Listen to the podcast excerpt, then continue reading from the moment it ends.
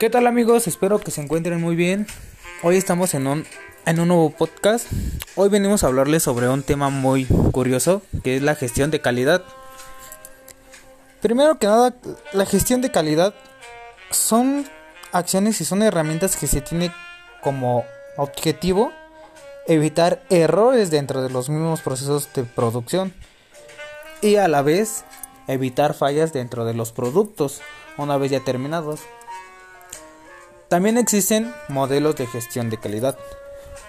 Estos son instrumentos de autoevaluación que ayuda a analizar objetivamente los procesos de calidad o ofreciendo a empresas para que esto evitar esto nos evita fallas dentro de la mercancía.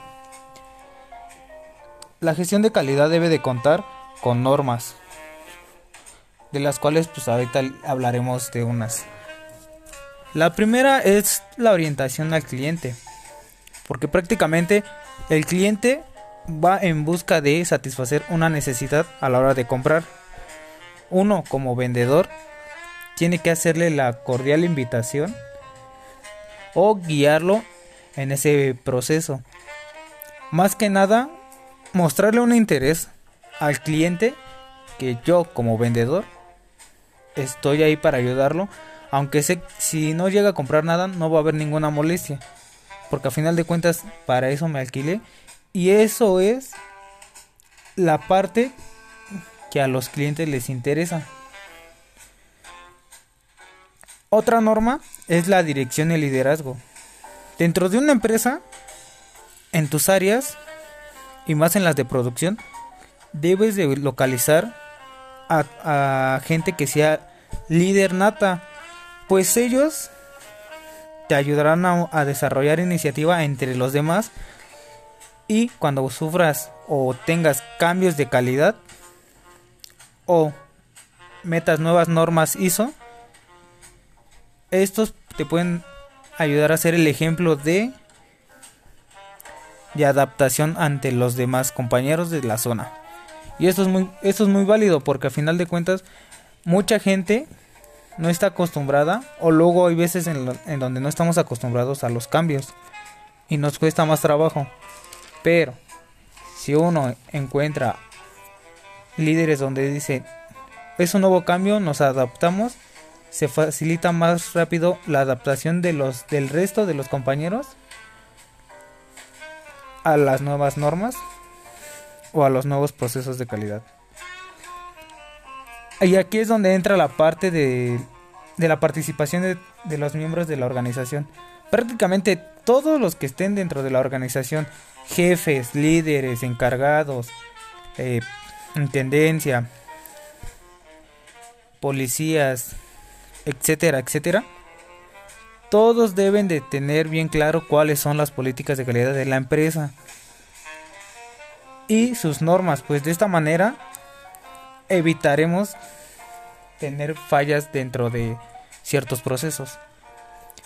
En los procesos pues, tenemos que profundizar el trabajo de nuestros compañeros dentro de la organización, saber cómo lo está haciendo, qué sigue, cómo termina y analizar si prácticamente el producto el producto final cuenta con todas las normas de calidad establecidas por la por por la empresa más que nada. En dado caso de que no llegue a cumplir estas normas, el producto es rechazado o va para atrás. Porque no porque puede hacer perder una licitación por un mal producto. Aquí es donde entra la toma de decisiones.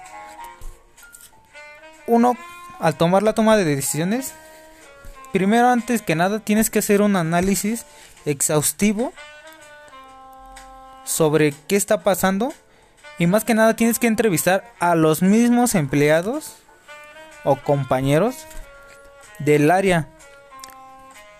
Pues ya que ellos son los que están directamente y más tiempo con, con los productos, con la mercancía, ellos nos pueden dar una, una base más sólida a los problemas y de ahí basarnos a tomar una decisión que convenga a ambas partes. Y obviamente pues sabemos que en toda empresa, en todo lugar, no puede faltar la comunicación. Si dentro de la organización no hay una buena comunicación, todo esto que hemos estado platicando, o todo lo que, por más que tengas tus mejores normas de calidad, a los mejores trabajadores, etcétera, si no tienes una buena comunicación entre ellos, esto prácticamente se va a venir abajo. ¿Por qué? Porque van a empezar a surgir fallas de las cuales se van a echar la bolita a uno al otro. Es que es que él no hizo esto, pero es que yo no lo hice porque no me dijiste. Entonces, aquí es donde la comunicación juega un rol muy importante dentro de los procesos de producción.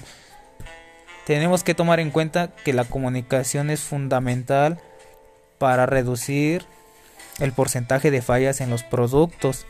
Si no manejamos bien este concepto, vamos a fallar.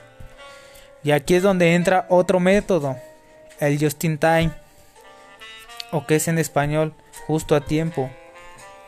Este método está basado en la marca Toyota, pues este nos ayuda a reducir los costos, especialmente el inventario por partes de ensamblaje y productos finales. Pues de esta, de esta metodología es una que busca evitar fallas justo a tiempo, como lo dice su nombre. Identificarlas para así darles solución. Y por último, hay un, hay un método que se llama método FIFO, que es prácticamente primera entrada, primera salida.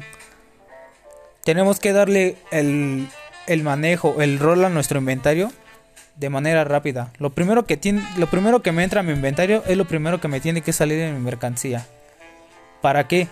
Para no tener estancado mercancía que a final de cuentas la voy a dejar y dependiendo el la materia prima que tenga se puede echar a perder. Y eso nos haría un gasto innecesario, nos sacaría más merma y tendríamos pérdidas. Entonces, por eso el método FIFO es muy importante. Lo primero que entra es lo primero que tiene que salir.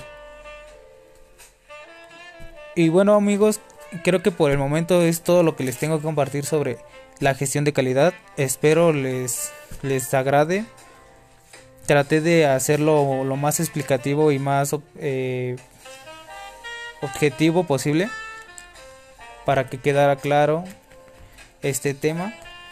Nos andamos viendo en un próximo programa de un nuevo podcast. Los saluda Aarón Palestina Tolentino, estudiante de la Universidad UNIT. Hasta luego, cuídense.